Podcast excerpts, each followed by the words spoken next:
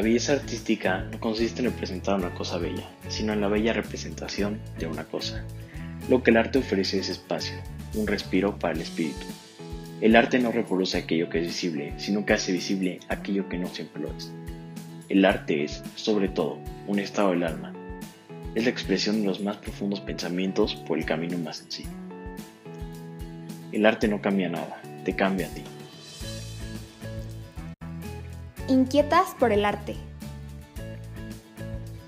Un podcast donde se presentan opiniones distintas sobre arte nacional e internacional, considerando su contexto social y cultural. No hay razón equivocada para que una obra de arte pueda gustar, pero en cambio sí hay muchas razones equivocadas para que pueda no gustar, particularmente la ignorancia. Por ello, en este podcast conocerás más sobre las distintas inquietudes de la humanidad y cómo estas expresiones se han materializado en el arte. Conducido por Claudia Rodríguez, Jessica Báez y Mónica Zagaón. Esto es Inquietas por el Arte.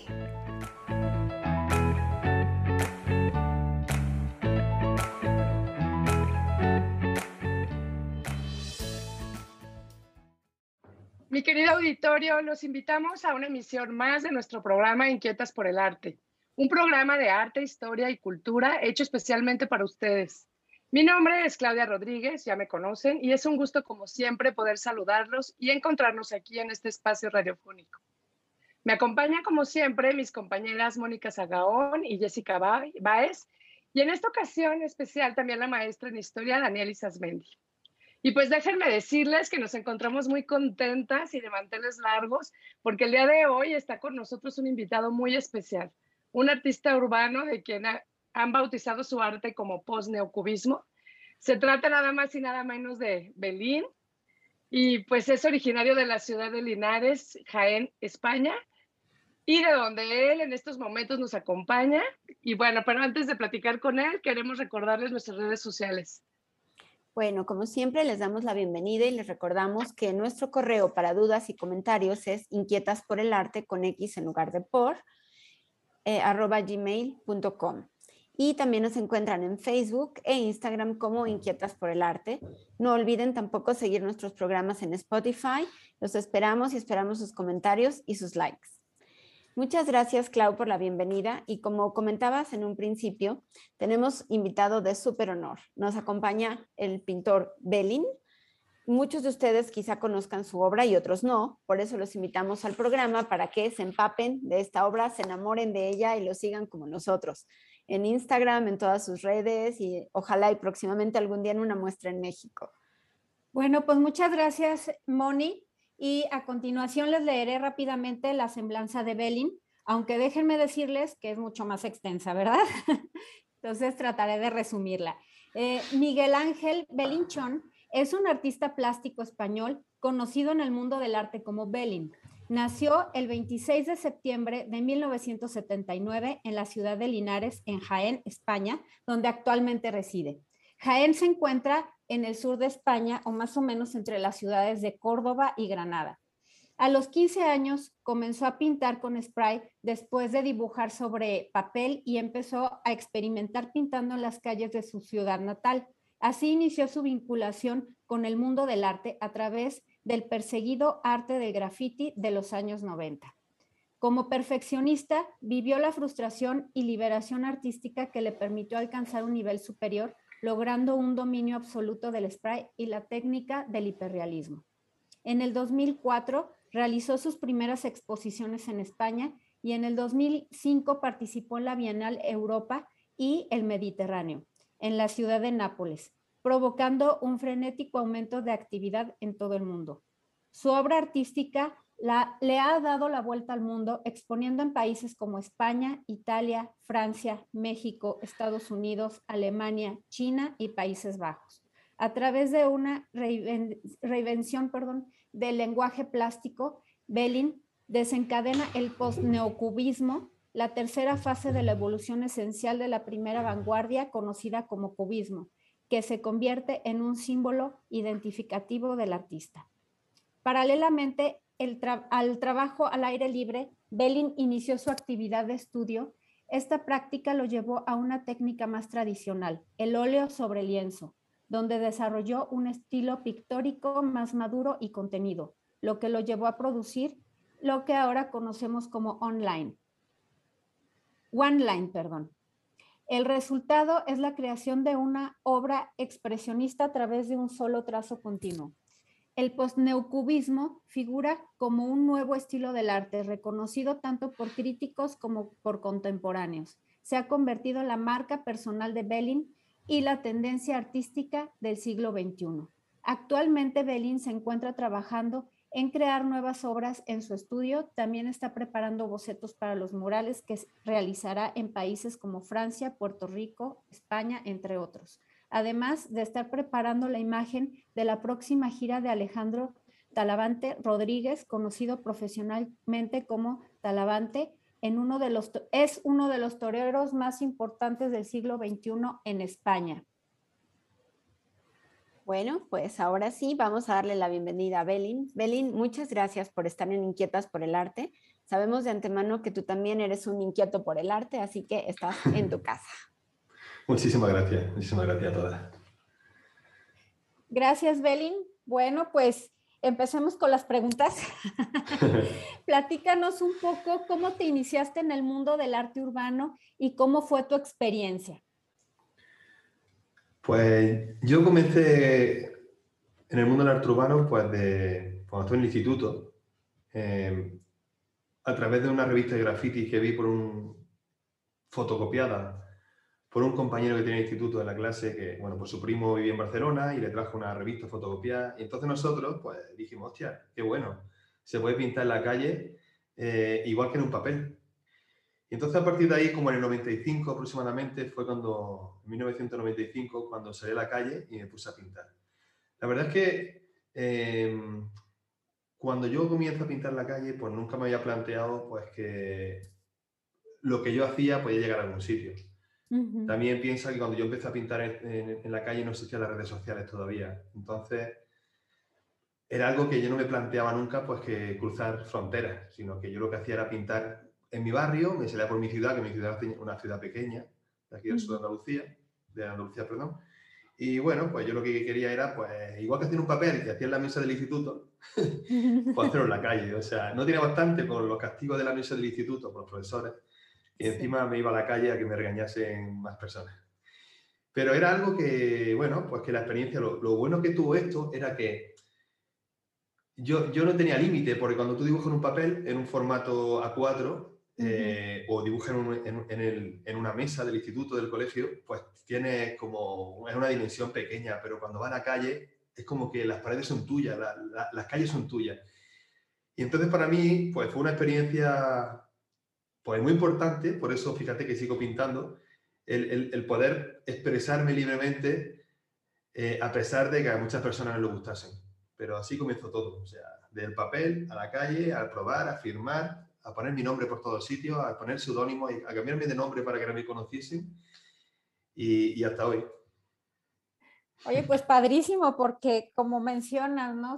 el, muro pues te, daba esa libertad, ¿no? O sea, no te encasillaba una simple hoja un simple bastidor, sino que tenías toda la libertad, este, pues ahora sí que eh, del espacio, pero también creativa para poder plasmar tu obra ahí en, tus creaciones en, el muro. Muy interesante, Belín, gracias. Muchas gracias. Oye, ¿y en algún momento decidiste que tu obra fuera neocubista o fue un proceso de evolución de, tu propio trabajo? A ver, eh, fue un proceso de evolución y bueno, hay varias partes. Porque en 2000, creo que en 2006, yo retraté a mi abuelo y a mi abuela diferentes, eh, diferentes eh, perspectivas de su cara, yo ya las pinté en un cuadro, bueno, en muchos cuadros de madera que yo mismo me, construía la madera, me cortaba la madera, le ponía sus bastidores y con una superposición eh, tú puedes ver a mi abuelo y a, mi abuela, pero era como muy realista, pero todo basado en cubos, o sea, en cuadrados, ¿no? Y a la vez eran cubos porque eh, eh, tenía su bastidor y tú lo veías, te podías mover y tú veías cómo iba cambiando el efecto según te movías hacia un lado hacia otro.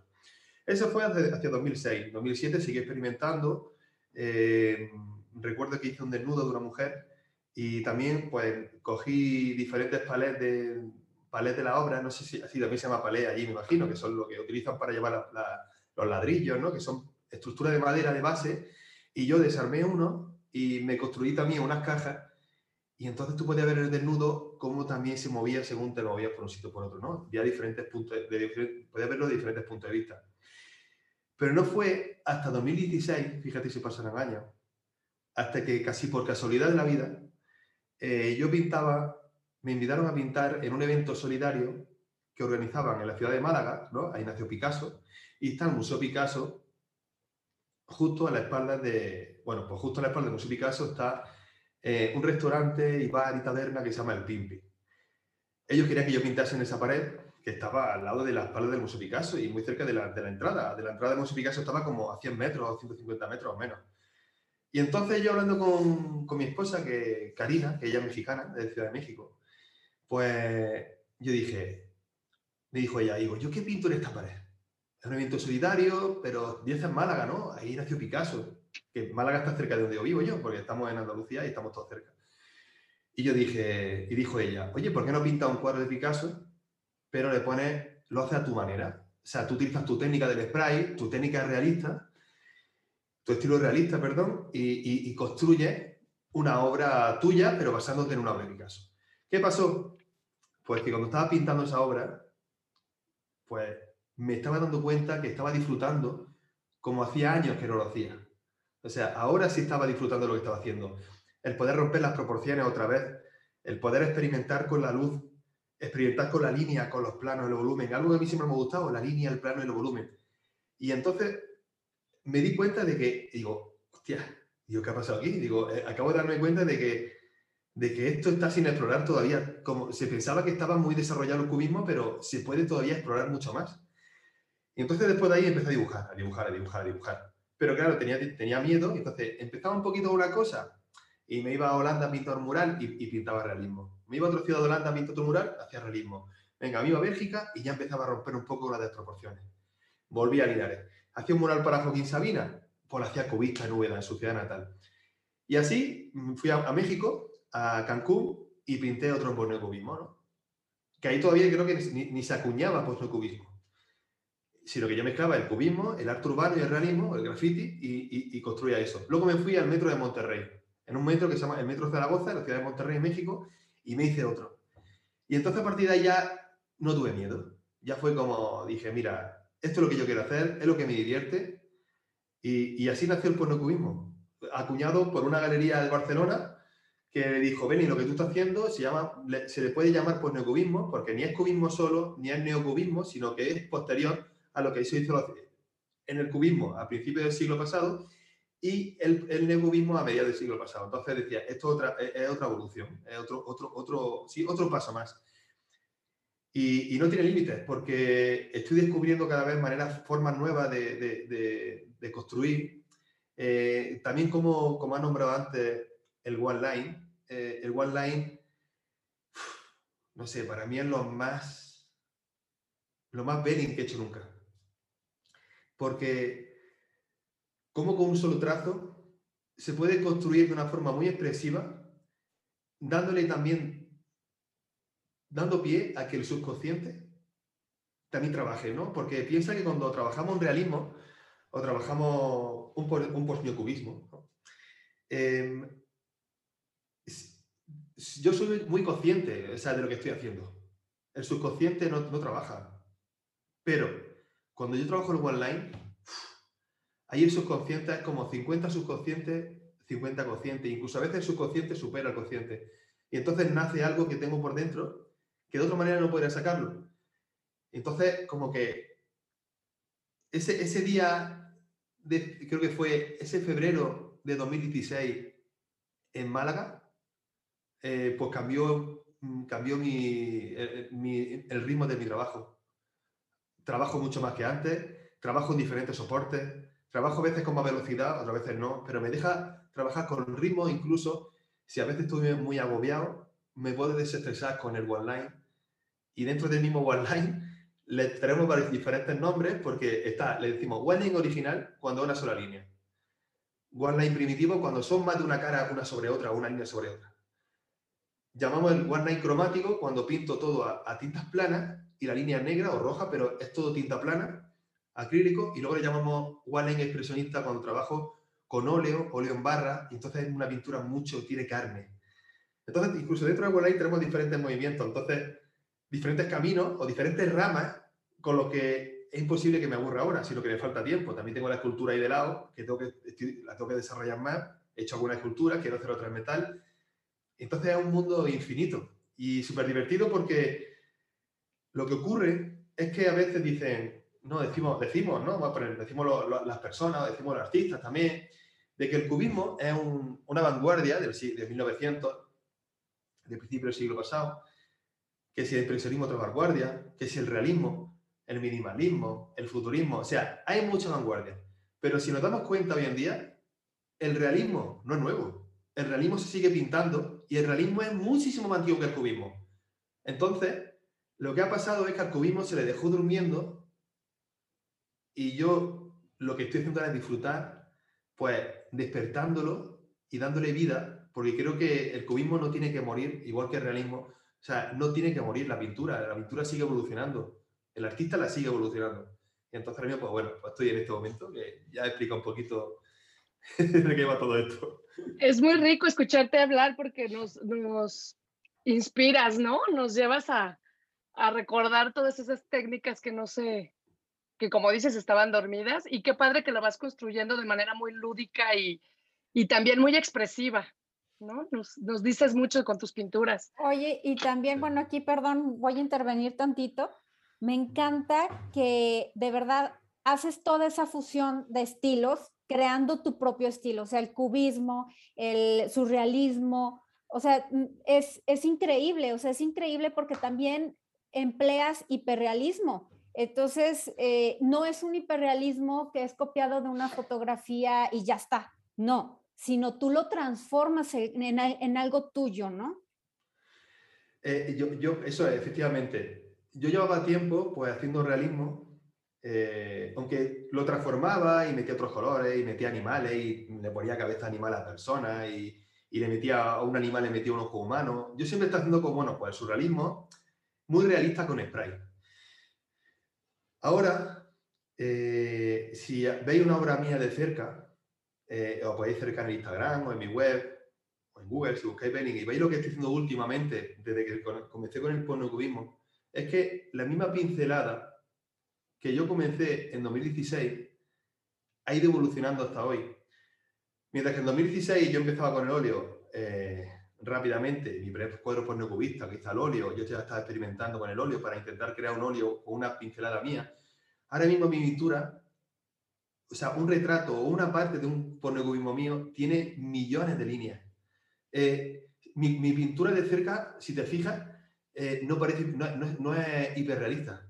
Mi pintura de, de cerca puede ser más impresionista, ¿sabes? Es, como millones de líneas pueden construir un retrato. ¿Por qué? Porque yo lo que intento también, que otra cosa más, es intentar marcar el pincel y transmitir más energía a la obra. Son paranoias mías, pero yo, bueno, pues tengo mis creencias, ¿no? Y creo que el artista puede transmitir a una obra eh, su, energía, porque he visto obras de artistas y he visto cómo hay obras que están vivas y obras que están muertas. Y no quiere decir que sea más bonita o más fea, eso es diferente, sino que la energía se nota en una obra. Entonces yo cuando pinto intento transmitir esa energía con esas pinceladas. Quiero que esa energía se transmita. Entonces, si veis un poco de cerca, entenderéis lo que quiero decir. se nota, se nota. O sea, si en las fotografías que no, no hemos tenido el gusto de ver tu obra de cerca, como dices, ¿no? pero si en las fotografías se ven esos detalles, la vida que le das a una lágrima, o sea, ya me imagino en persona, o sea, wow. Dani, creo que seguías tú con una pregunta, ¿verdad? Sí, sí, precisamente eh, yo, como soy maestra, voy a sacar mi lado nerd lo siento. Este, me, me, llamó mucho la atención esto, ¿no? De que cómo, precisamente lo que estás diciendo, cómo el manejo de las líneas del subconsciente, la creación, esto de, del one line, todo este, este despapalle que se está haciendo, ¿cómo lo sentiste tú con la academia? O sea, la academia del arte. Porque tienes demasiada libertad, ¿no? Con la técnica, con lo que estás creando, porque estás creando un estilo completamente diferente y único y que te permitió descubrir nuevos horizontes y que le está permitiendo a los demás artistas que vienen detrás de ti hacer algo igual único. ¿Te has peleado con la academia o qué onda te ha pasado con ellos? Porque sabemos que pueden ser un poquito cerrados para más informes, pues el pobre de Manet, ¿no?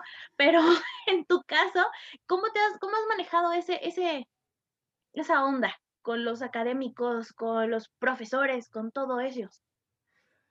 Es que lo que pasa es que yo no estoy en la academia, entonces no he, hablado, no he discutido con ningún profesor. Eh, sí tengo profesores míos que se acercan ahora y le encanta mi trabajo. Eh, pero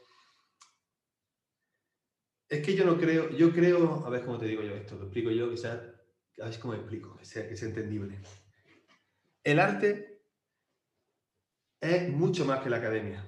El arte es algo que el ser humano lo lleva dentro y tiene que contarlo a su manera, ¿no? Cada, cada artista tiene un lenguaje, al igual que cada color tiene un lenguaje, ¿no? A veces creemos que los colores son colores y ya está, pero tienen un lenguaje. Y, y entonces, yo siempre he creído que tengo que hacer lo que me dice el corazón. Hoy, por ejemplo, voy a contar un ejemplo.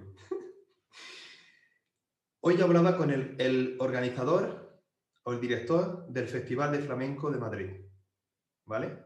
Porque este año quieren que sea yo el que haga el cartel. Es un, año, es un cartel homenaje a Camarón de la Isla, artista muerto andaluz, que bueno, pues que ya sabéis, ¿no? Camarón de la Isla en el flamenco es, la evolución, es como decir como el Picasso de, de la pintura, ¿no? Eh, evolucionó, evolucionó, evolucionó y había momentos en que la gente no lo entendía porque iba muy por delante. Entonces, eh, hoy yo hacía un boceto, lo tengo aquí, y le, se lo mando, ¿no? Y me dice, Belin, eh, me gusta, tío, pero quiero que, que grite más que ese. Digo, tío, a ver, si yo, como estoy trabajando y yo quiero utilizar diferentes perspectivas de, de, de esta misma persona, yo tengo que contarlas como yo las quiero contar. Yo no quiero que eh, utilizar un grito eh, con un ojo mirando, porque entonces parece que está llorando o, que hay una guerra, y yo no quiero eso.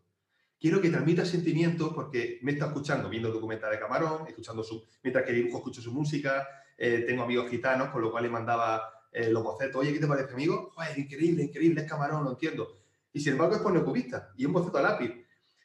Pero yo tenía que explicarle a él algo que no me gusta, como una discusión, decir, no, tío, que esto es así. Y es que el corazón me dice que pare aquí. Y si paro aquí es por algo. Porque hasta ahora todo lo que he hecho en mi vida ha sido por intuición. O sea, yo pinto por intuición. Eh, yo elijo este color por... Muchas, ver, elijo los colores por intuición, pero luego los veo y no tiene intuición. Tiene un mensaje detrás por, por el momento en el que yo estaba. Pero a veces dejo que me desnudo para que aparezcan las cosas y luego terminado me di cuenta de todo.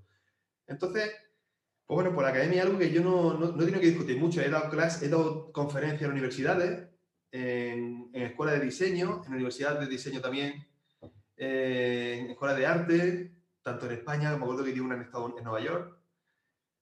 Pero es que yo no creo, es que si vemos la historia, es que si vemos a los pintores, no podemos, o sea, eh, eh, la academia tiene que dejarte libertad completa para que tú te desarrolles, aparte. Oye, o sea, es verdad bueno, a ver, esto no sé cómo explicarlo sin hacer daño a nadie, ¿no? Para que lo escuchen, pero hay verdad que hay gente que le falta más, tiempo para ser mejor, por decirlo de otra manera, y hay otros que son mejores porque ya tienen más experiencia. Entonces yo también creo que, el artista a veces tarda más o tarda menos dependiendo de la madurez del ser humano, porque hay personas que maduran a los 11 años y hay chavales que maduramos a los 40, ¿vale? Entonces, esa maduración o esa madurez, perdón, eh, también en el arte está. Y, eso es lo que pasa, que a veces quieren, un profesor, cuando yo estaba estudiando bachillerato, bachillerato artístico, ¿vale? No, no terminé por, por bachillerato artístico, pues me decían, tienes que dibujar el natural y coger este palo para medir esa figura que tiene del natural y, y, y traspasarla en medida por punto y no sé qué. Y yo decía, pero ¿cómo me puedes decir que haga esto si yo ya sé hacerlo sin palo? E, es que la movida, ¿no? Porque no todos tenemos la misma visión. Hay gente que necesita medir o utilizar una cuadrícula, pero hay otros que no. Entonces, ¿por qué todos tenemos que pintar igual? O sea, es lo que yo lo digo. O sea, ¿por qué todos tenemos que pintar según como nos dicen, ¿no? y si cada uno tiene en su interior una manera diferente de, diferente de contar las cosas. Y entonces, pues bueno, pues nunca he tenido ningún enfrentamiento con, con la academia así mucho porque casi no le he hecho caso. No, está súper bien porque, o sea, creo que eso es parte de tu misma esencia, ¿no? O sea, esto hizo que revolucionaras el retrato y el arte que tú haces de manera única. Eh, o sea, por eso eres así, creo. Eh, bueno, en, en México nosotros tenemos también todavía el problema este, de, de, la academia, ¿no? Que está un poquito encima de los artistas, como que ahí pateándoles el trasero diciendo, no, vete para acá. Entonces, eh, eh, todavía tenemos esa cuestión, pero nos encanta, o sea, yo creo que eh, no he tenido la oportunidad de ver tus murales, o sea, yo vivo en Puebla, entonces está el centro y los lugares en donde tú lo hiciste están prácticamente a las orillas de cada uno, ¿no? Entonces, sí sería increíble ver qué opinión tienen por los de Cancún, ¿no? Que donde lo hiciste, eh, la opinión que tienen acerca de tu arte. O sea, los norteños en el metro de Monterrey a ellos seguramente les encantó porque ellos son así de transgresores en nuestro país, así se conocen que los norteños son así, pero en Puebla, por ejemplo, mi, mi ciudad es muy cerrada. Entonces, les aman el arte barroco, todo lo que tenga que ver con iglesias y cosas así es lo que ellos entienden y lo que aman. Entonces, cuando salen artistas, fotos como las tuyas o lo que haces, la gente se queda así como que, no, espérate, eso la academia no lo permitió. Entonces, para mí es así de, sí, más arte, así, por favor. Necesitamos a alguien que siga los pasos de Picasso, de Kandinsky. Y tú al final de cuentas estás creando algo nuevo a partir de ellos y a mí para eso se me hace. Ya sé, Dani, ya sé, Dani. ¿Qué les parece si invitamos a Belín a pintar un mural en Guadalajara, un mural en Puebla, uno en Ciudad de México y otro en Celaya? Sí, sí, Estaría fantástico. Por favor. Claro. Vamos y le cargamos los botes de pintura. Sí, sí, yo te doy hospedaje en mi casa. Si te gustan los perros, aquí están. aquí tienes una no? casa en cualquier bueno, lado. Estaría increíble, la verdad. Sí, ¿Por qué no? Si, si he pintado, o sea, en México he pintado muchísimos sitios. Estuve pintando en León, en Salamanca. A ti te quedan eh, cerquita. Claro. En Querétaro. A mí me quedan cerquita, ya nada más bríncate de, mira, Querétaro y Claro. Salamanca colindan con Celaya. Fíjate, se pinta muchos sitios cerca. Sí, sí, para mí sí es fácil. Yo eh, estuve en diciembre de este año pasado, estuve en diciembre 24 días en México. Pero me lo tomé, fue un viaje, mm, alquilamos un coche de siete plazas en aeropuerto y nos fuimos pues 3.000 y pico kilómetros por Oaxaca, para el Pacífico, nos fuimos para, para Huatulco, nos volvimos luego para, para el estado de Veracruz, para Jalapa, nos fuimos luego a la costa. Y ¿Tu estuvimos luego? Ciudad de México. Tú eres, Perdón que te interrumpa, ¿tu esposa de qué estado es? Ciudad de México. Ah, muy bien. Como yo. Pues saludos a ella y a tu hija también. Eso lo doy en otra parte. Muchos saludos. Sí. Bueno, pues yo voy a continuar con las preguntas porque estamos platicando súper sabroso, pero pues tenemos que tocar un poquito varios temas. Mi pregunta va en otro sentido. A mí me gustaría comentar un poquito sobre el trabajo que estás haciendo en la Galería de la Rampa. Ajá. Y bueno, en esta semana en especial que nos encontramos en la semana del 8 de marzo y la mujer y todo esto, sé que hay una muestra que se llama Anónimo con esta dirección y me gustaría que nos platicaras un poco del tema, pues porque estamos justo en esa semana en el año, ¿no? En la que cobra importancia sí. el tema. Pues sí, pues mira, esta, esta muestra eh, que, que cuesta, o sea, que, eh, que cuenta con más de como unas 40 obras, eh, pues la han realizado todas mujeres, de, de- todas las edades. Hay desde una niña de 12 años hasta una amiga mía también que tiene por alrededor de 70 años. O sea, hay obras magníficas, obras de gente más novel, que se nota que tiene que estar trabajando, están empezando ahora, y hay gente pues, que dice, hostia, es que hay gente ya que está pues, haciendo cosas súper chulas, actuales, y gente que ya está consagrada porque su pintura ya es una acuarela o un óleo que flipa. Entonces esta muestra lo que, lo que, bueno, es que han pasado varias cosas esta semana, y es que, bueno, pues como es verdad que en el mundo del arte, para el mundo del arte las mujeres han estado olvidadas y escondidas, ¿no? Y, y, o sea, como si no existiesen, ¿no? Y siempre existen las mismas, pero sin embargo hay muchísimas más. Y tengo la suerte de tener una amiga que se llama Sara Ruballo, conocida como la Gata Verde. Ay, claro que la conocemos. Claro. Somos sus pues, fans también. Sí, Claro, pues sí. También la dejo en mis clases, también es de cajón de que la vean. Ella es fantástica. Ella es fantástica y aparte el libro que ha sacado que se llama Pintoras, que yo, te- yo tengo la suerte de tenerlo, y estuve en la presentación del libro hace una semana y pico en el Thyssen. Wow. Lo presentó en el Thyssen, en el Museo Thyssen. Hizo la Wow. presentación del libro. Una pasada. Y, entonces ¿qué pasa? Pues es verdad que nos damos cuenta de que hablamos, la misma Gata Verde decía, ¿no? Como todos pensamos que, que Kandinsky eh, inventa eh, la pintura abstracta, y luego nos, enteramos de que no, de que antes de Kandinsky ya estaba McLean, que ya había hecho la pintura antes que él, abstracta. Entonces, ¿qué pasa? Que por desgracia la mujer siempre ha sido la que, venga, tú eres mujer. No, tú no, tú no tienes imaginación, tú no tienes creatividad, tú ponte a, a tu casa, a, cuidar a los niños, a hacer de comer, a lavar la ropa, a atender a tu marido. Y entonces eso es una vergüenza, ¿no? Porque realmente nos damos cuenta de que hay pintoras en la historia que son, están, no que voy a decir están a nivel del hombre, sino que están en el top del arte. Con esta exposición llamada Anónimo, o titulada Anónimo, eh, lo que reivindicamos de Rampa es que la mujer tiene que estar en el mundo del arte, de siempre, ahora y mañana. Y con esta muestra, pues ahí está, ¿no? Cómo, cómo podemos, cómo hay diferentes personas que hacen una exposición como de diferentes puntos de España, cómo, cómo hay arte, cómo hay talento y cómo la mujer no tiene nada que envidiarle al hombre, sino que la mujer ya hace arte.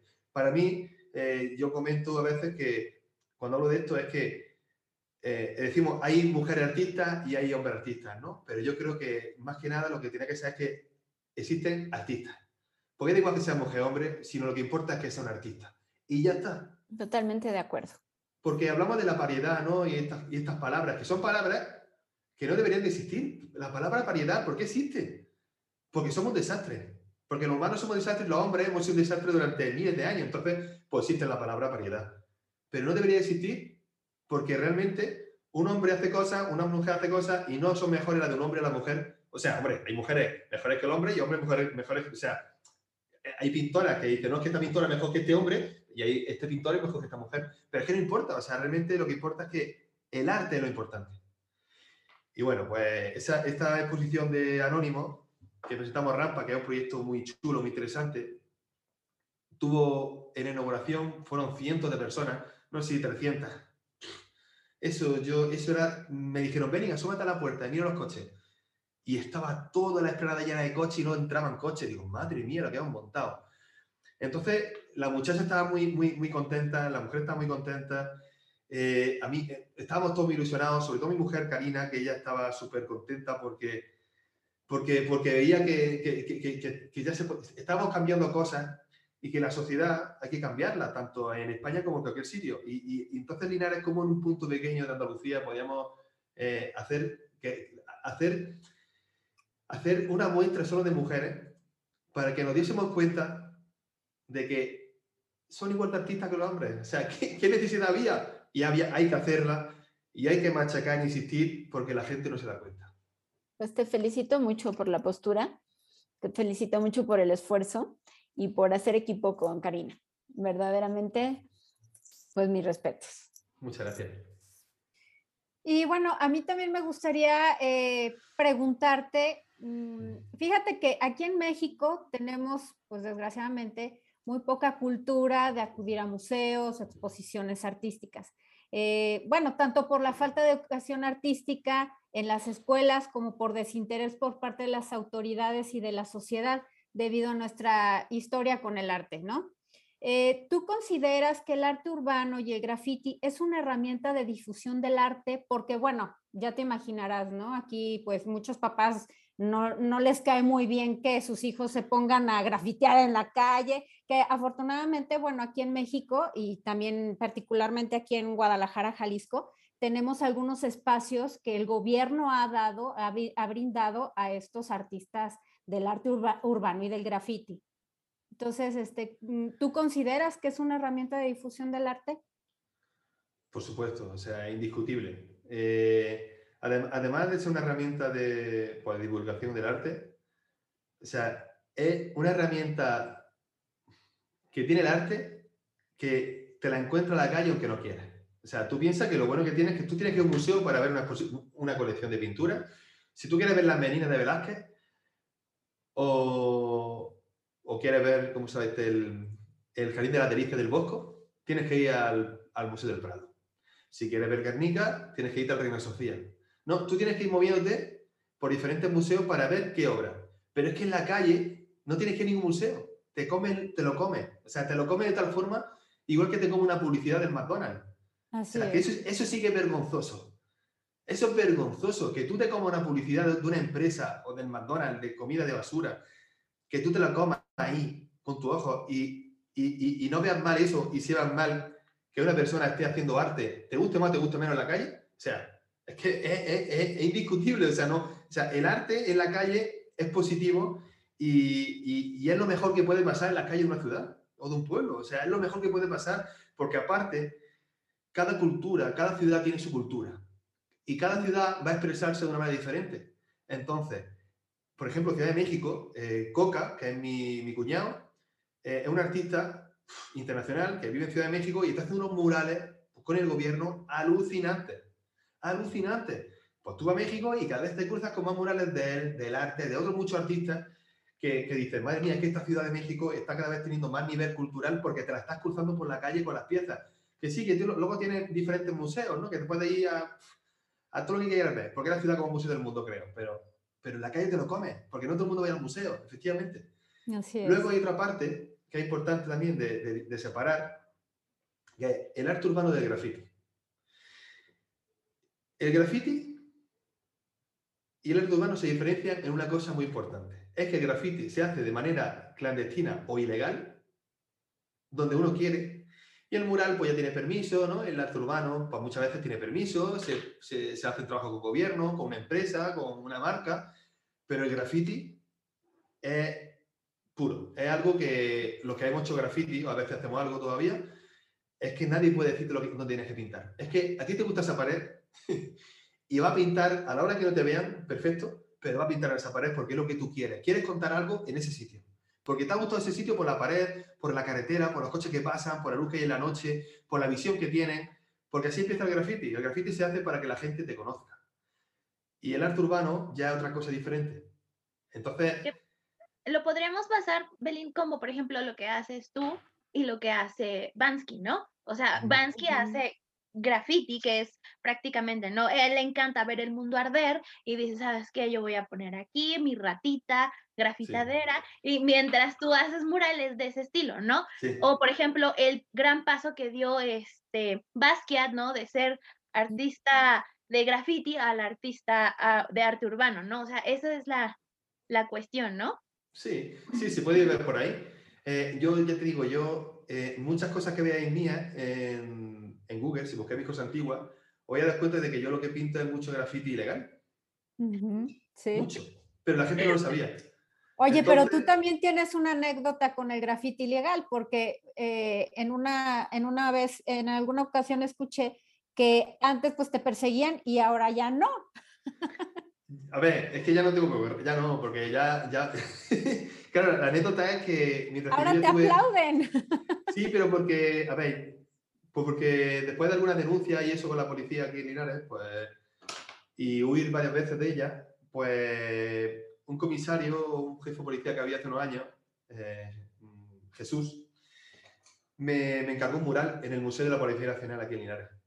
Entonces, ¿qué pasa? Pues que tú vas a la comisaría donde está la Policía Nacional y arriba hay un mural, entonces todos me conocen y no me dicen nada, me ayudan si, si acaso. Entonces, bueno, pues ha sido un cambio y, y, es verdad que la, la, mentalidad también, bueno, pues también yo eh, pienso de otra manera. Yo también pienso ahora mismo que, que ya hice lo que eso, esa parte ya la, la, pasé. A veces me hago algo tranquilamente o me hago una cosa ilegal, pero sin importancia, porque realmente lo hago cuando me pide el cuerpo, pero antes se hacía mucho. Antes era que todos los fines de semana pintábamos hasta murales ilegales. O sea, hay un montón de cosas. Pero la gente se pensaba que, era, que teníamos permiso, pero no teníamos permiso. Wow. Qué divertido, la verdad. Yo creo que así debe ser esa adrenalina, ¿no? pues mira, nosotros también hemos querido, quería platicarte, darle a, aquí a nuestro programa un tinte femenino, precisamente reivindicando a tantas mujeres que han sido olvidadas durante tanto tiempo, ¿no? Pero sin menospreciar al hombre, ¿no? Respetándolo y por supuesto también dignificándolo. Y por eso es que personalmente a mí me encantó tu obra Lágrimas y me encantaría que nos ah. platicaras un poquito sobre ella. es que justo aquí tengo la ventana y, y mi... tengo la ventana de un jardín aquí y está mi hijo subiéndose por la ventana haciendo, tonterías y no me deja. Javier, no dijo.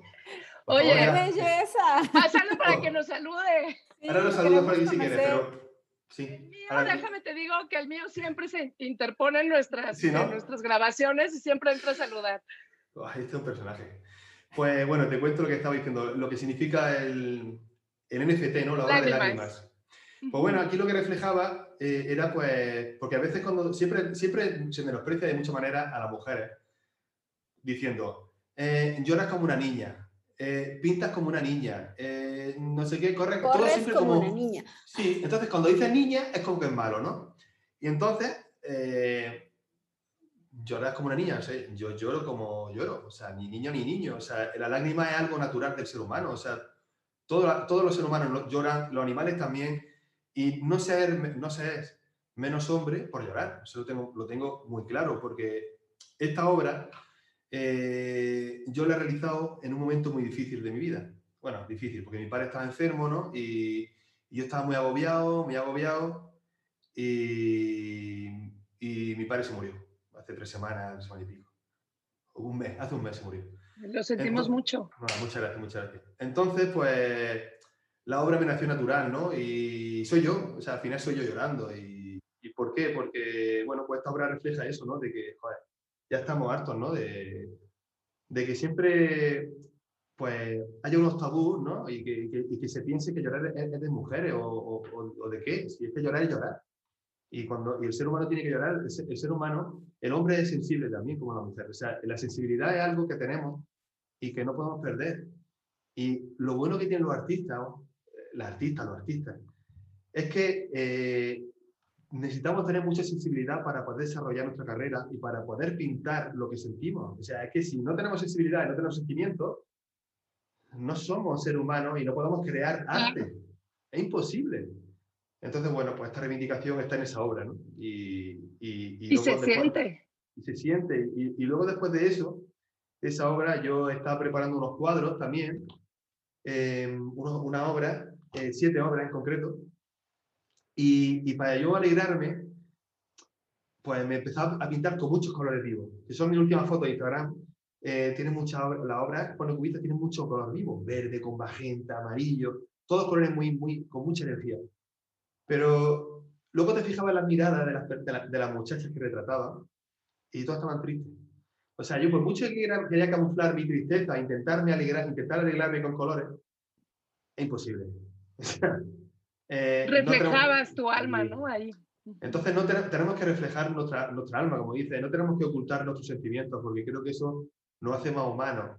Y lo que necesitamos es que la humanidad, o sea, mm, des- fomentar la humanidad y no al contrario.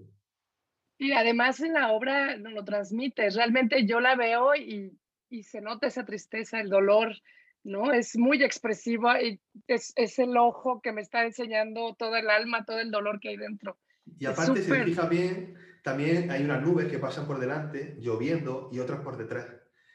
Esas son las lágrimas interiores. Porque a, veces llora- a veces lloramos y echamos 20 lágrimas o lloramos 5 minutos. Pero dentro a lo mejor tenemos necesidad de, tenemos un sufrimiento de días. Entonces, e- esas nubes reflejan el interior, de, mi interior, ¿no? El cómo sufro tanto que por mucho que llore, sigue teni- sigo teniendo mucho más dolor dentro. Entonces, también la nube refleja un poco esa parte también. Es como Qué cuando interesante.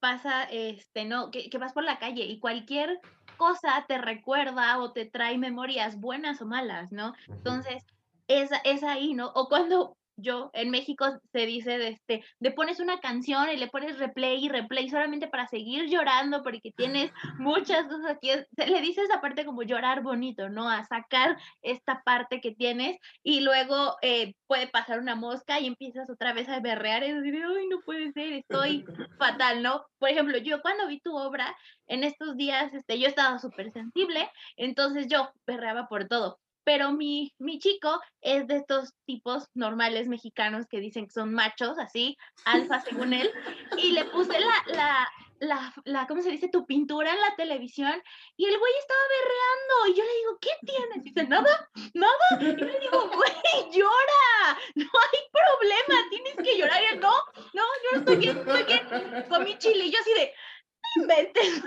Ya lo ventaneaste, Dani. Ya lo ventaneaste. Ay, no importa, él sabe que lo amo. Y a nivel nacional.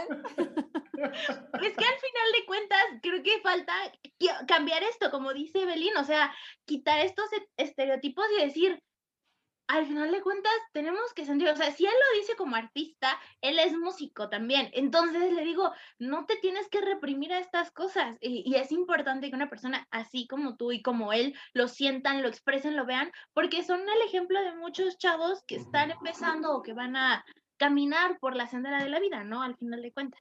Sí, Y además- que- No, perdón. Bueno, que lo que quiero decir también es que, que en... Porque, por ejemplo, Europa, ¿no? Pues Andalucía, España, Andalucía es más machista, por ejemplo, o más, ¿no? Que, que, que otras partes de Europa, ¿no? Más al norte. Eh, en- eh, y sí descubrí que en América Latina, o en América, con lo que es México, en Colombia, o Puerto Rico, que, que sí, que hay miedo, el hombre tiene miedo al que, a qué pensamos, de, a- a qué puede pensar alguien de él. O sea, como que tienen todo el, rato, todo el rato que demostrar de que son machos, de que son hombres, de que son...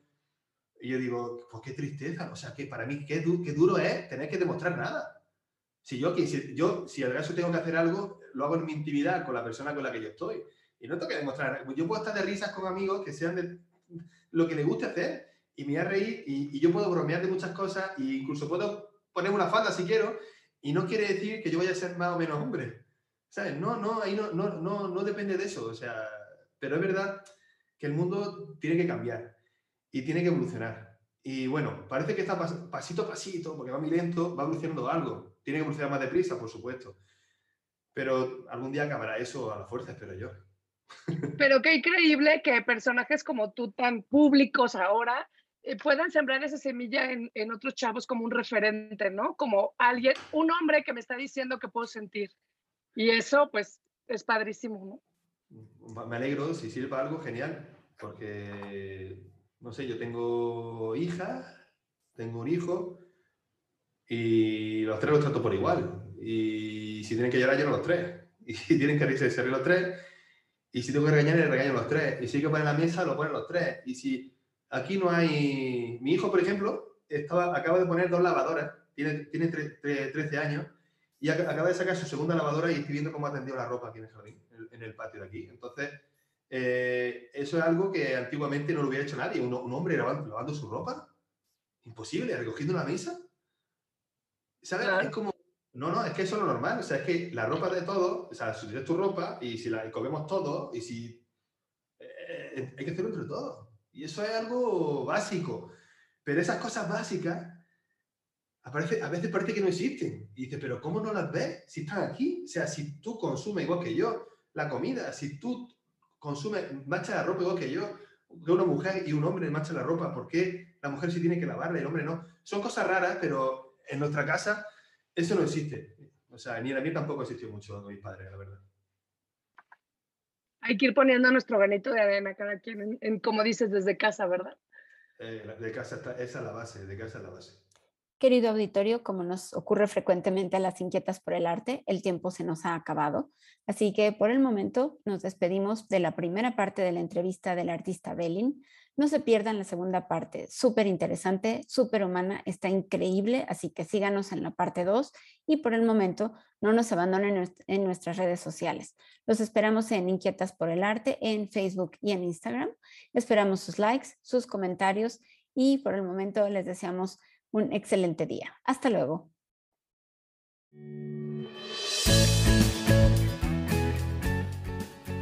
Esto fue Inquietas por el Arte. Sintonízanos en nuestra próxima emisión.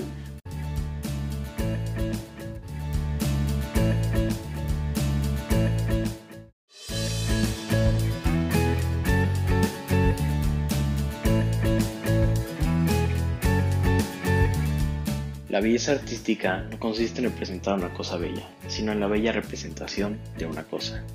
Lo que el arte ofrece es espacio, un respiro para el espíritu. El arte no reproduce aquello que es visible, sino que hace visible aquello que no siempre lo es. El arte es, sobre todo, un estado del alma. Es la expresión de los más profundos pensamientos por el camino más sencillo. El arte no cambia nada, te cambia a ti. Inquietas por el Arte. un podcast donde se presentan opiniones distintas sobre arte nacional e internacional, considerando su contexto social y cultural. No hay razón equivocada para que una obra de arte pueda gustar, pero en cambio sí hay muchas razones equivocadas para que pueda no gustar, particularmente la ignorancia.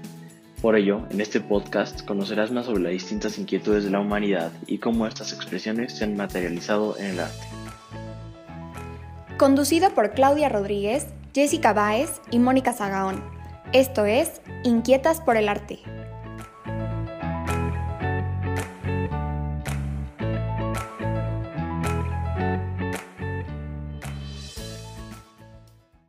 Estimado auditorio, es un placer darles la bienvenida a esta emisión de Inquietas por el Arte. Seguimos de manteles largos, estamos en la segunda parte de la entrevista al artista Belin. Es un gran placer darles la bienvenida a esta emisión de parte de mis compañeras Jessica Báez, Claudia Rodríguez y en esta ocasión la maestra Daniela Isasmendi. Les recordamos nuestras redes sociales para que nos visiten y puedan ver las imágenes del trabajo de Belin. Eh, nuestra dirección en Facebook e Instagram es Inquietas por el Arte y nuestro correo es inquietasporelarte.gmail.com con X en lugar de por. Es una entrevista que van a disfrutar muchísimo, así que sin más, las dejo con esta segunda parte de la entrevista al artista Belin. Disfrútenla muchísimo. Además de ser un gran artista, es un gran ser humano Belin. Y yo quiero nombrar otra parte de, de su actividad que está relacionada con el compromiso social creo que es un, punto muy importante que no es tan conocido porque podemos ver la obra en Instagram, podemos admirar el arte, podemos admirar las creaciones, el color, el estado de ánimo, todo eso es increíble. Pero además, todo este arte, él muchas veces lo dirige a actividades de compromiso social. Entonces, me gustaría que nos platiques un poquito qué, qué es eh, lo que te da este trabajo con el trabajo social, con ayudar a otros? ¿Por qué? ¿Por qué lo haces? Pues, no sé, lo hago porque a veces nace, otras veces me lo piden y puedo. Eh, a ver, eh, a, mí, a mí siempre, pues, me ha gustado colaborar con muchas cosas, ¿no? Porque pues, fui durante de sangre. Eh, hay cosas que hay que hacer porque, bueno, pues porque se pueden hacer o, o llegar una persona a mi casa pidiéndome dinero y yo hacer un bocadillo, ¿no? Eh, creo que hay cosas que sí que no son difíciles de hacer. Eh, pintar un mural solidario, como decía en el Pimpi en Málaga, o colaborar con una obra, con una, con una obra en directo y luego se, eh, se subaste y el dinero vaya para una asociación, ¿no? En beneficio de... Pues yo creo que son parte del humano, ¿no? Al final no podemos estar solamente pensando en nosotros, en nosotros y en mi casa y en mi casa.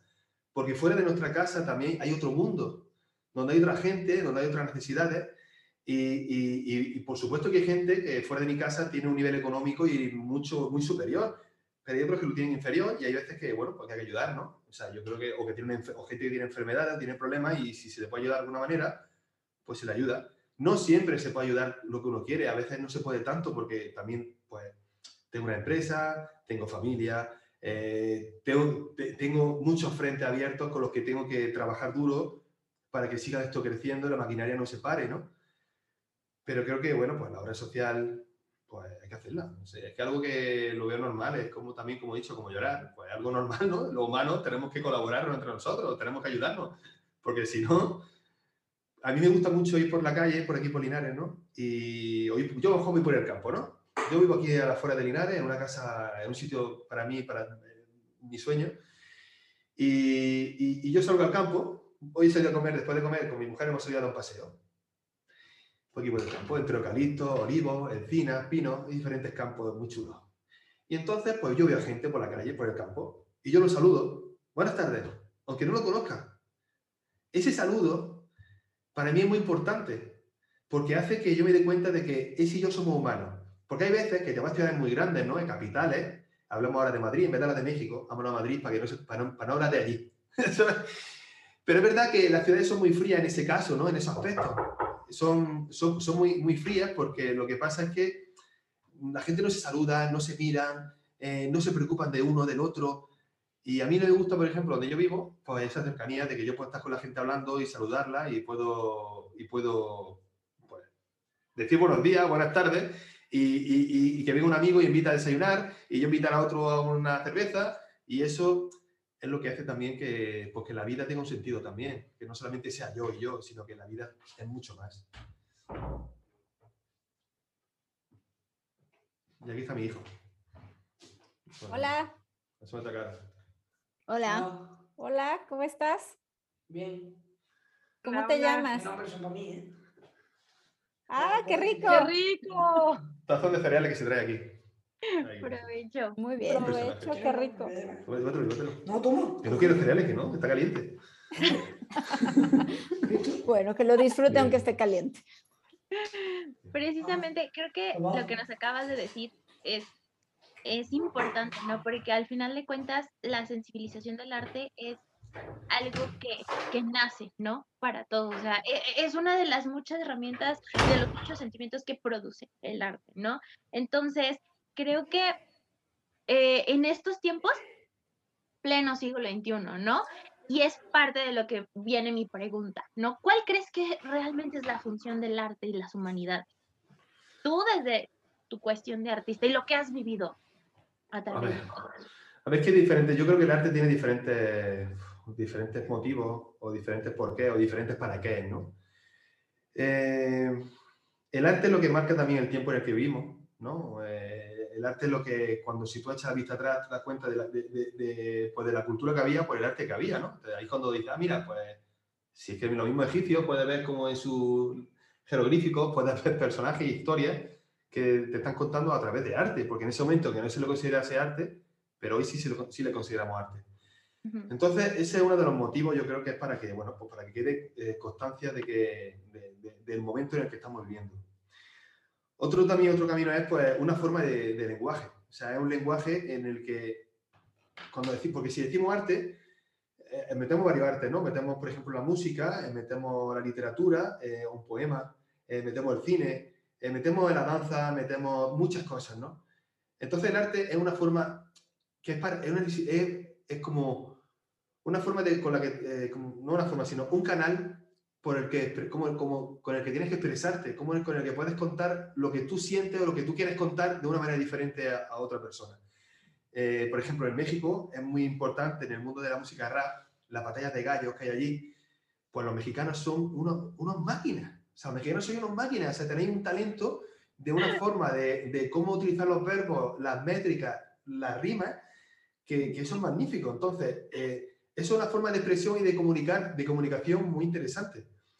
La pintura es un medio de comunicación muy importante, como en México, por ejemplo, tenéis vosotros eh, artistas, muralistas, artistas plásticos, escultores, que utilizan mucho una simbología muy mexicana, muy prehispánica, y muy cosas que eso es lo que hacen también defender vuestra cultura. Entonces el arte tiene muchas, pues muchas, muchas caras, ¿no? Eh, para defender, eh, para mantener, o sea, para dejar constancia, para transmitir un mensaje, para luchar en contra de algo que creemos que está pasando algo mal, ¿no? También una forma de, de, pues de, de revolución ¿no? urbana, porque cuando hay una guerra o hay problemas o hay manifestaciones, el arte urbano, el graffiti, sale a la calle y empieza a luchar también eh, y a expresar pues, la negativa a acontecimientos que no somos partidarios. Entonces el arte tiene muchas causas, es que el arte, es que el arte te acompaña cuando te levantas con una música suave y, y- y- y a lo largo del día tienes como, como música para seguir, o sea, puedes ver un, un- un- un evento de breakdance, cómo con el cuerpo pueden expresarse de esa manera, y cómo hay una batalla, es como una lucha, una lucha ancestral, pero vista hoy por gente que ni se toca, pero están luchando entre ellos, ¿no? Cómo ha evolucionado la lucha eh, eh, eh, y, y sin rozarse, solamente con movimientos agresivos, pero no se tocan. Entonces, tiene muchas facetas el arte. Puedes ir a tu casa y ver el cuadro de tu amigo, tu obra, y te estás dejando, te estás relajando o te está contando una historia que quieres ver ese día. Ay, mira, me está contando lo que yo quiero ver, porque he visto ese detalle que no había visto antes y me relaja y me hace saber que, que estoy bien aquí. Eh, por la noche sigue viendo una película y el arte te sigue contando otra cosa porque a veces necesitas evadirte de los problemas, evadirte de la vida, evadirte de los sentimientos que tienes, porque también tienes derecho a sentirte bien también y puedes verte una comedia y reírte mucho eh, con Adam Sandler, ¿no? Entonces,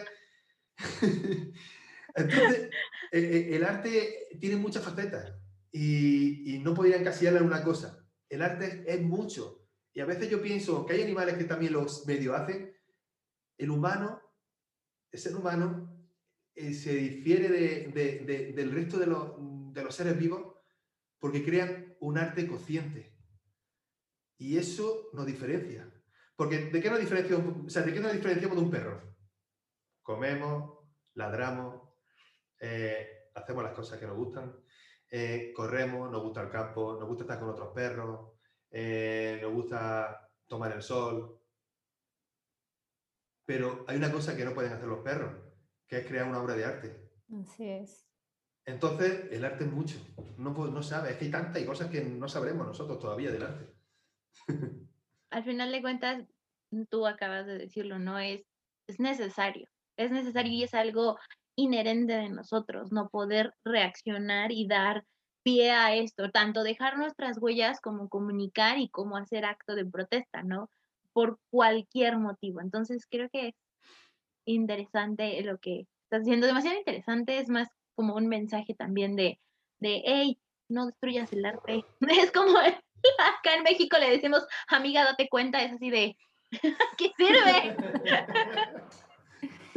Sí, y bueno, todo lo que comentas, este, Belén, sí es, es muy importante.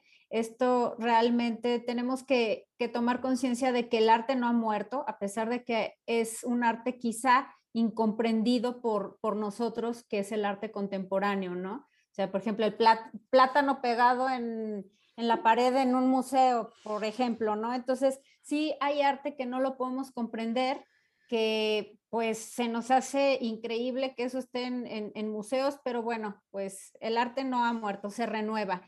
Y, y también con respecto a eso, pues las tecnologías nos han ayudado muchísimo, ¿no? También para que el arte se difunda. Eh, ahora con la globalización, pues por ejemplo, nosotros acá en México podemos conocer tu arte eh, y otros, otro tipo de arte también en otras partes del mundo. Entonces, en estos momentos, los nuevos medios de comunicación han servido como escaparate para esta generación de artistas que buscan exponer su arte de forma que puedan atraer a las masas, ¿no? ¿Crees que las redes sociales como TikTok o Instagram son el nuevo museo? Pues por lo menos ayudan. Es que no sé, puede ser, puede ser que sea un poco tipo de museo, otro tipo de museo diferente, pero, pero también pasa una cosa. Es verdad que todo el mundo tiene derecho a expresarse y a que le escuchen. Todo el mundo tiene derecho. Pero también todos tenemos que saber también, y hay que, hay que ser decentes también, ¿no? Y, no todo vale. Yo creo que no todo vale. Creo que, eh, por supuesto que puedes contar, expresarte y todo, es genial, pero tío, exprésate bien, ¿no? Así es. Eh, entonces, yo creo que también lo que pasa con TikTok, con las redes sociales y todo esto, es que te deja mostrar el trabajo, deja mostrar el trabajo de todos nosotros, ¿no? Y, pero a veces eh, no quiere decir que el trabajo que tenga más seguidores o el que tenga más like sea el mejor trabajo o la mejor obra. Porque hay veces que yo veo, ¿no? Por ejemplo, vemos cuando, por ejemplo, hay una mujer, voy a hablar de una mujer, no sé el nombre, pero hay mujeres que muestran su arte, pero al lado de su arte salen ellas desnudas. Sí, no, pues necesitan, necesitan apoyar, necesitan apoyar su arte en su cuerpo para, que tenga, para que tenga seguidores. Entonces mejora el OnlyFans. El OnlyFans es solamente para cuerpos. Eh, yo creo que, que, estamos mezclando muchas cosas en redes sociales y en TikTok que al final puede ser que nos equivoquemos y, y, que no tenemos que tampoco hacerle mucho caso a lo que nos digan las redes sociales. Creo que tenemos que tener también nuestro propio criterio, que el criterio es muy importante, el propio, no el que nos cuentan, porque a ti te puede decir que el mejor pintor del mundo es tal, pero a lo mejor según tú no, porque ese tío no tiene por qué tener razón con lo que dice. ¿Vale? Porque también pensamos que detrás, de, detrás del mundo del arte hay muchísimos intereses unos intereses creados eh, que a veces, pues, que, son un engaño, sinceramente, simplemente. Y como contabas tú lo del plátano, pues está bien, ¿no? Y ya me has contado varias veces lo que significa eso, ¿no? Y lo que importa es que el plátano este, creo que era de Catalán, creo que era, que se puso en, en, en, en Miami, en, en, Art Basel, no sé si era en la, la, feria de Art Basel, yo estaba en Scope, ese fue en 2019, 2020, no me acuerdo, 2019 creo, yo estaba en Scope y ese plátano sale de Catalán pegado con cinta americana en una pared y, y, Y, nada, se yo lo lo veo... después. Claro, y es que es muy fuerte, ¿no? Y entonces te dice, no, porque estás pagando un, estás pagando un, un, un este de autenticidad, un, ¿Un espacio?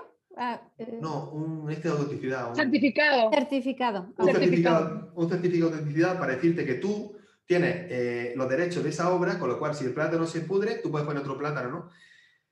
Y ahí Porque es te venden el concepto, ¿no? Claro, Realmente. viene el concepto. Y entonces, pues yo, pues muy bien, pero yo es que todavía no tengo ese cerebro preparado para eso. Entonces, te das cuenta de que, de que ahí es donde la naturaleza, donde la naturaleza supera a ese tipo de artistas.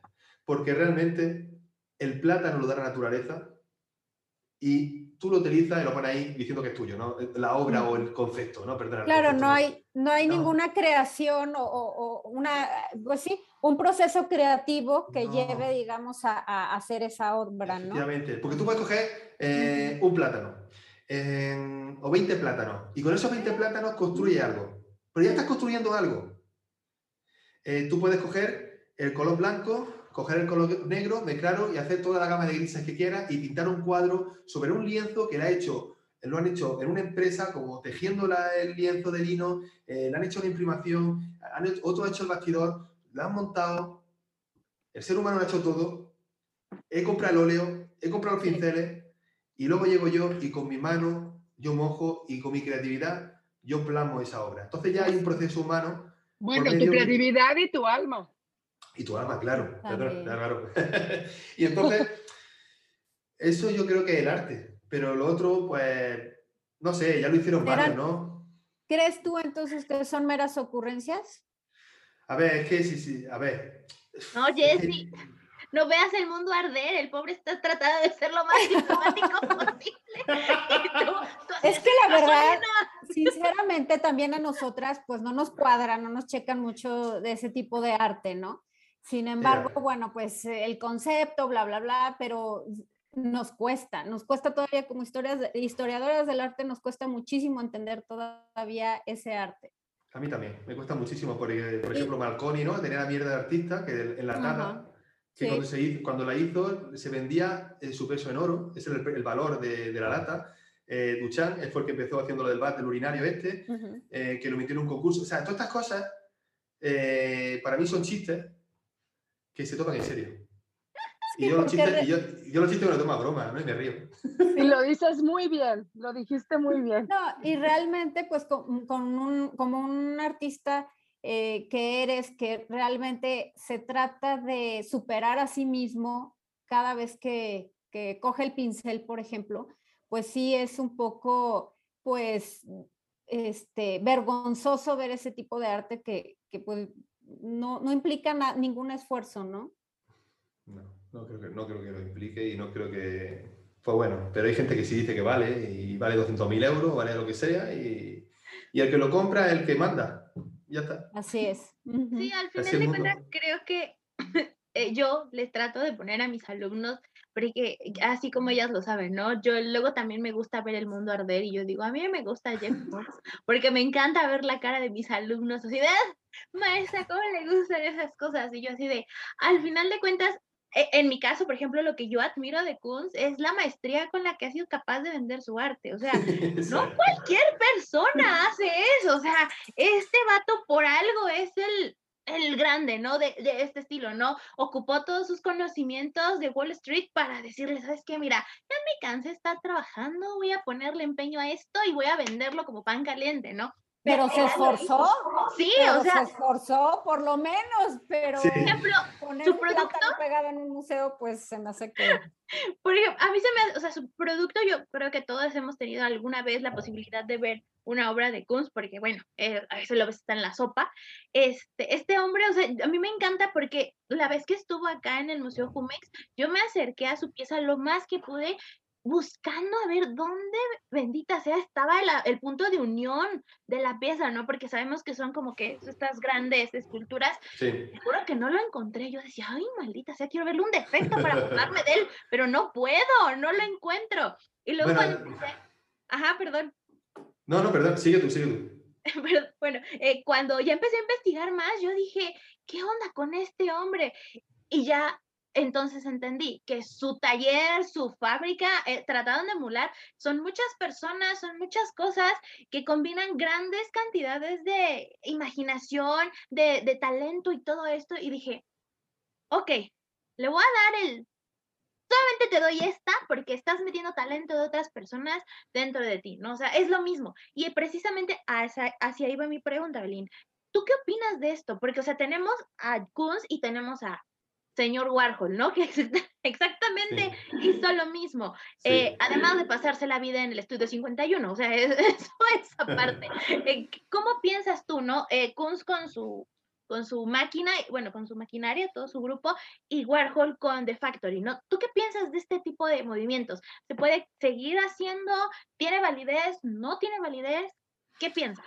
No, pues sí tiene una validez como industrial, ¿no? Al fin y al cabo es como el que fabrica un coche. Eh, Ford, por ejemplo, inventó la cadena de montaje, creo, ¿no? Ese proceso de mucha gente. Entonces, y maquinaria, pues ese tipo de sistema de arte es como eso.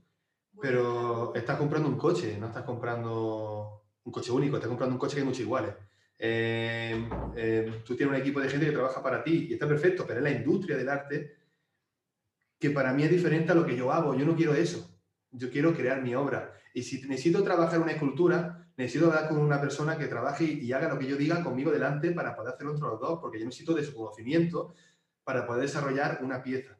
Pero claro, si, si yo estoy dando la idea en un papel y si estoy dando que la, la haga otro, pues lo que te digo, no es el arte que a mí me gusta, o que, no, no es el arte que a mí me interesa. A mí me interesa el arte que sale de la mano de un artista y está codo con codo con el que está haciendo la escultura, si hace falta. Pero es que hay pintores que ya no pintan, o sea, directamente ya tienen un equipo de gente que trabaja pintando lo que ellos hacen, lo que le dicen. Entonces digo, tío, si para mí el arte lo que tiene es que el artista puede transmitir su energía a la obra, y si yo estoy comprando la obra de este tío que no la pinto a él, estoy pagando por una firma que no está ahí porque la energía que me está transmitiendo es de otro. Es como un mareo que realmente a mí me gustan las cosas más directas y más claras. Para mí es la pieza hecha de una persona es la pieza de arte y la pieza hecha por una industria una pieza industrial. Es diferente. Otra cosa es lo que valga. Por supuesto, el mercado del arte, pues ya sabéis que hay obras de Kunz y valen millones o lo que tú quieras. Pero el arte va más allá del dinero. El arte, no tiene, el arte está en un sitio y el dinero está en otro. Por supuesto que todos queremos ganar mucho dinero para poder tener más material y tener un estudio más grande. Eso es lo que yo quiero. Tener un estudio mucho más grande para poder crear obras más grandes y tener materiales infinitos y tener un, equipo de gente que me pueda traer la, escultura y me pueda traer, tengamos esta escultura y que tenga un equipo que me la pueda construir conmigo delante para desarrollar proyectos. Y, pero yo, eso, pero el dinero está, eh, el corazón está ahí en la mano, en, en el puño, dentro de la mano como diciendo, yo quiero crear y el otro lado está el dinero. Entonces, pues Jet Koons le va muy bien porque lo que quería dinero es como Dalí, ¿no? Dalí, que a mí me gusta su pintura, que yo no lo critico a su, a su pintura, pero Dalí quería ser millonario y lo consiguió, ¿no? Es que realmente hay gente, Andy Warhol quería también ser famoso y tener mucho dinero y lo consiguió también al final. O sea, haciéndose el tontico de que era como un tío raro, que tenía falta, pero realmente lo que era muy listo, que, que yo quiero dinero y se pegaba a los, a los que se, se pegaba con los famosos. Y a mí no me gusta pegarme con los famosos. Es que al final de cuentas cada quien tiene su estilo eh, y su, su, forma de ver ese tipo de cuestiones, ¿no? Por ejemplo, acá en México nosotros tenemos una visión un poco distorsionada de lo que es la relación que se tenía con Diego Rivera y Frida Kahlo, ¿no? O sea, tenemos una visión distorsionada tanto de su arte como de su círculo de allegados, ¿no? Porque ellos están metidos hasta la cocina con la política, con la economía, con muchísimas cosas. Y nosotros, precisamente por, por meternos en esta cuestión con los famosos, con todo, empezamos muy machistas de parte de todo México y de nosotros, empezamos a degradar el arte, ¿no? De Frida únicamente por este tipo de cosas, ¿no? Porque es demasiado conocida, porque todo el mundo la ama, porque nosotros creemos que no tiene validez al final de cuentas, ¿no? Cuando debemos estarnos buscando y mirando hacia otro rumbo. Por ejemplo, igualmente, Sara Ruballo tiene un video, ¿no? En donde ella misma dice que el arte de Frida es demasiado intenso, que se puede inclusive llegar a sentir. Tú ves una obra y dices, ay, güey, sí me dolió, o sea, te comprendo, hermana, o sea, ambas somos víctimas del mismo dolor, ¿no? Y, llega a este punto en el que lo podemos ver, pero por ejemplo, igual, yo admiro muchísimo la obra de Warhol pero por lo mismo, porque el vato se supo vender. O sea, se supo vender, se supo mover en el momento donde decía, ¿sabes qué? Si no lo hago ahorita, ya no lo voy a hacer nunca, voy a seguir pelando papas para comer. Y al final de cuentas, cada quien, como tú mismo dijiste, ¿no? Nos mueven diferentes cosas. Y creo que es algo súper válido. Sí, yo creo que Y yo creo, yo creo que a lo largo de, la, de esta entrevista nos hemos podido dar cuenta de, de, que no nada más eres un artista grande, sino también eres un ser humano muy valioso que, que se preocupa también por proyectar pues, sus sentimientos y, y, creo que logras con tu pintura una comunicación muy personal con, con, pues, con el espectador, ¿no? Yo creo, y, y a lo largo del tiempo que te hemos seguido, este, nos hemos dado cuenta que además has incursionado en muchas cosas, como que bien lo decíamos al principio, eres inquieto igual que nosotras y, quieres estar incursionando en muchas cosas, ¿no? Este, yo quiero que nos platiques un poquito de, de, esta nueva modalidad en la que estás incursionando, que es el, el, el, NFT, que justamente retomando la obra de Lágrimas que platicábamos hace ratito, pues a ver qué nos puedes platicar de esto, porque es algo que revoluciona, ¿no? Que está como inmerso otra vez en, todo lo, electrónico y lo digital. Pues, a ver, yo lo NFT, que lo empecé a entender hace poco, porque no le presto mucha atención, eh, pues es interesante y, y claro, eh, nosotros lo entendemos bien, pero nuestros hijos lo entienden mejor. Eh, bueno, no sé si tenéis hijos, pero me imagino que algunos... Sí, sí. Vale. bueno, pues lo que tienen... Ellos nos enseñan. Claro, porque piensan que ellos juegan, tienen videojuegos como el Fortnite y estas cosas que están jugando todo el rato en un mundo, en un mundo, en un mundo diferente. Virtual. En un mundo virtual en el que, en el que tú juegas, eh, estás como en el campo, te metes en una habitación, te metes en otra y, y entonces pues... Mi hija que sale. Qué linda, hola. hola. No sé, ¿está bien? No tengo mando, yo no tengo mando. No, no está ahí. Pero no pongáis, no, bueno, vale. Y entonces, bueno, eh, eh, esto que te digo yo, que, que, ellos sí lo conocen, porque como están en esos mundos virtuales, el que se mete por un sitio y por otro, pues bueno, los NFT vienen por ahí, porque ahora la gente pues está empezando, ¿no? Empezó el metaverso y este rollo, que lo que hace al final es que la gente tiene su parcela de tierra y en esa parcela puede construir y puede montar tu galería, un museo, una tienda, lo que tú quieras. Entonces, ¿qué pasa? Porque hay gente que, tiene muchas criptomonedas, tiene que cuando empezó la criptomoneda eh, eh, eh, estaban, tenían un valor bajito y ahora está súper alto. Entonces tienen dinero y dice, bueno, ¿qué hacemos? Pues comprar NFT, ¿no? Y pues bueno, y así pues lo tengo ahí, porque como tengo dinero y me dan mi certificado, pues eso es como yo, así en grosso modo, lo que yo veo que para qué, qué es lo que está pasando en el mundo y, que dentro de poco la gente no va a tener que salir de una habitación de un metro por un metro y, tener un mundo virtual de kilómetros. A mí me interesa más el mundo de kilómetros exterior, no el de la habitación, pero bueno, cada uno puede elegir lo que quiera, es libre, por supuesto. Pero hay una parte que sí es valiosa, que es muy valiosa personalmente, pienso, y que nos viene bien para todos los que estamos creando. A ver si esta técnica la copiamos también a la parte física. Y es la siguiente, es que cuando tú compras un NFT, o sea, yo hago mi NFT, eh, mi NFT lo compro un artista, eh, lo compro un coleccionista, eh, o una persona que tiene eh, criptomonedas y esa, ese, NFT lo tienen ellos, pero ahora dicen, lo quiero vender. ¿Vale? Tienen su certificado de autenticidad. Lo quiero vender, venga, lo voy a vender por el doble. Pues la parte buena de todo esto es que el artista que hizo el NFT siempre, si lo pone antes de todo, o sea, si, siempre se lleva un porcentaje de la venta de esa obra. Eso es importantísimo porque hasta ahora, si yo, yo vendo un cuadro, que es lo que ha pasado, yo por ejemplo he hecho un cuadro eh, y se lo, me la ha comprado tal persona y esa persona luego la ha revendido por un precio superior y la persona que se ha beneficiado fue la que me lo compró, no yo. Entonces, eso que pasa con NFT en este mundo virtual, pues también sería genial que luchásemos para que lo tuviésemos la parte en el mundo analógico, ¿no? En el mundo en el que vivimos, en el que pisamos tierra y miramos al cielo, porque lo que ha pasado es que muchos artistas gráficos no solamente artistas plásticos, sino muchos artistas gráficos, pues no se le pagaba su trabajo, no se le pagaba su imagen, no se le pagaba su diseño. Entonces ahora... No se considera que, que, lo que ellos hagan sea válido, porque dice que es una computadora. Claro. Entonces, ¿qué pasa? Pues dice, bueno, pues si entonces me lo, me lo pueden comprar con criptomonedas, fantástico. Entonces, es el momento importante es el momento más importante de la historia para que esa gente pueda ganar dinero, por fin. Y entonces para mí yo eso lo veo muy importante. Y encima van a, van a ganar dinero siempre que se revenda. ¿Por qué? Porque mucha gente compra NFTs para hacer negocio. ¿Sabes? Entonces, pues si tú haces negocio, yo también quiero que ganar ese negocio que haces. Entonces está muy bien, ¿eh? Eh, eh, esa parte es interesante. Y además este, ayuda con los derechos de autor, ¿no? También. Claro, claro. Y eso, pues eso tenemos que considerar, tenemos que conseguir que eso sea también en el mundo físico. O sea, creo que eso tenemos que copiarlo para el mundo físico, porque si no, qué feo. ¿Y vas a hacer más obras NFT? ¿Qué? ¿Vas a hacer más obras en esta modalidad NFT? Haré, ah, sí, haré, sí, haré, sí, sí, sí, sí, tengo algunas hechas, ya, pero las tengo mías, tengo hechas, pues son muy, muy personales, mías, de, muy chulas pero muy, de, muy chula. Es que no sé explicarla ni quiero contarlas todavía porque quiero que las veáis. Están chulas, para mí son muy, muy personales y divertidas y me ha gustado hacerlas. Porque lo que también pretendo es cuando haga algo virtual, algo digital, perdón, cuando hago algo digital quiero disfrutarlo, si no, no lo hago.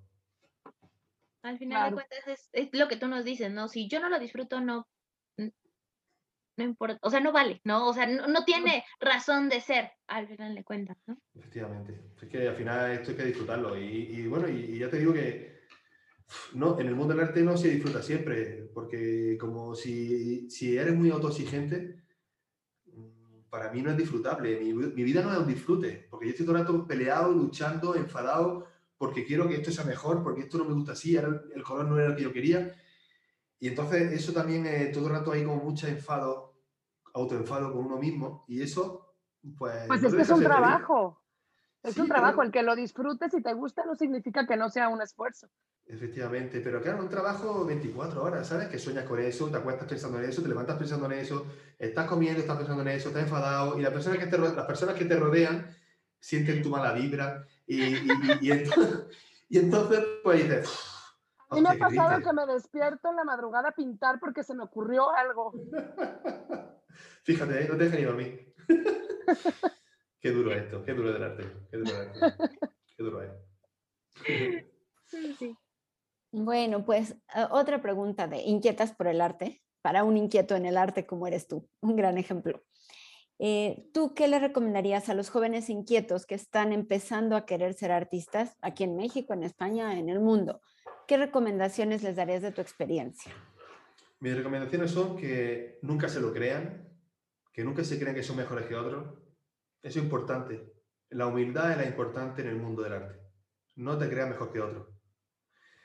Eh, respeta el trabajo de los demás y cree en ti mismo, pero teniendo los pies en la tierra. Siempre tienes que tener los pies en la tierra y, puedes, y, cree en ti mismo, porque si tú no crees en tu trabajo, nadie va a creer en ti. Está claro. Y, dibuja. dibuja, dibuja y, aprende leyendo, viajando. Yo, yo he viajado mucho y tengo que leer más.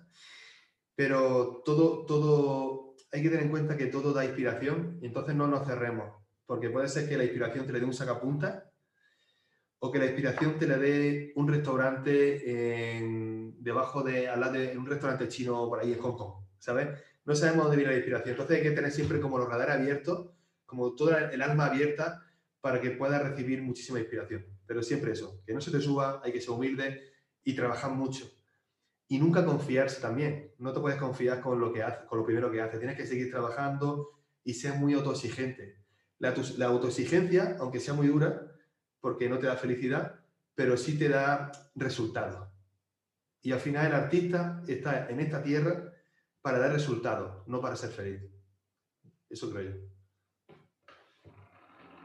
Muchísimas gracias. Pues. Ya, ¿qué, agregamos? No, eso, fue genial. Eh, eh, cerraron con broche de oro. Es como cuando yo le digo a mis alumnos de historia, este, niños, no van a ser ricos, vas a morir pobre, pero feliz. Eso es lo que importa, feliz. Al final de cuentas, igual se los dije. Eso no lo dijiste al principio de las clases, Dani. No, no, lo ustedes, ustedes no cuentan porque ustedes ya tenían trabajo.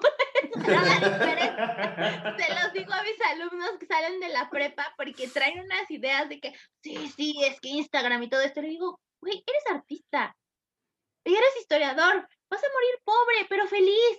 Ya, date por bien servido. Eso es lo que viniste a hacer al mundo. Ser feliz y dar felicidad.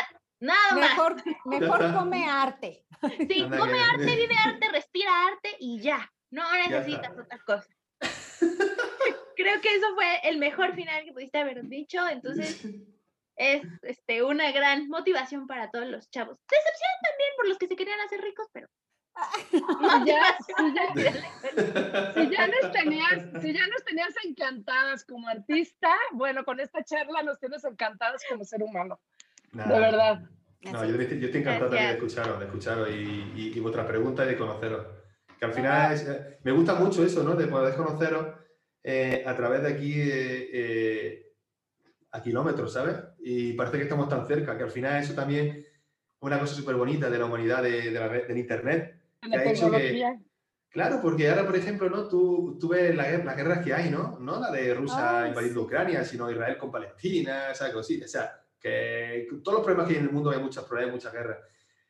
Pero luego son guerras políticas y guerras basura, porque realmente, ¿qué guerra puede haber entre vosotros y yo? Uf, Así es. Estando tan lejos, o sea, pero ni vosotras con un tío que viva en, en, en Canadá, tampoco ninguna guerra. Así que al fin y al cabo, lo que nos hemos demostrado en los últimos años es que el mundo está conectado y que la guerra entre nosotros no tiene sentido porque quien pierde, pierde la humanidad y todos somos humanidad, ¿no? Entonces, pues, No, y Está- todos somos es bueno. personas aquí o en donde sea que estemos y podemos convivir y compartir cosas valiosas, ¿no? claro, claro. Sí, lo único que hacen las guerras pues es destruir y también lamentablemente destruir eh, edificios, arquitectura, arte. Entonces, sí, pues ojalá sí. que ya esta, es- eh, este conflicto de Ucrania pues ya cese muy pronto, ¿verdad? Ojalá. Pues, Pues Sobre muchísimas todo por las gracias. personas, pero bueno. pues sí. Pues sí, Sí. sobre todo por las Gracias. personas. Gracias, Belin, muchas gracias. De verdad, agradezco, agradecemos todas este, porque nos regalaste esta entrevista. Eh, gracias por la facilidad que tuviste hacia con nosotras para concedérnosla. Gracias a tu equipo también, a Carla. Y bueno, pues ojalá puedas estar en otra emisión más de Inquietas por el Arte, en, en otra ocasión nos puedas acompañar y pues te agradecemos muchísimo. Eh, no te vayas porque ahorita que cortemos el, el programa, pues queremos eh, agradecerte personalmente. Entonces, pues muchísimas, muchísimas gracias. Gracias. Un inquieto ¿Tienes- más por el arte. Muchísimas gracias a vosotras, gracias. Y tienes Gracias. las puertas abiertas de nuestro país para ir a pintar a cualquiera de los estados de nosotras. Este, no hay ningún problema. Este, yo te doy de comer. Ya te dijo, ya Por te dijo, comida "Bueno, lugar aquí, no pareces. aquí tienes hospedaje en cada una de nuestras casas. Muchas gracias. Exacto. Iré, iré Entonces, seguro. Y vosotros también tenéis aquí hospedaje aquí en, aquí en Linares. Así que igual os digo. Muchas gracias. Muchas Saludos a gracias. tu Gracias. familia también. Saludos a tu familia. Hasta luego. parte. Un Gracias. besazo, gracias. Y a seguir Gracias. creando. Gracias. Y esto fue Inquietas, por el arte. por el arte.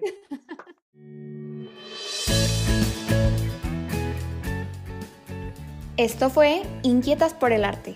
Sintonízanos en nuestra próxima emisión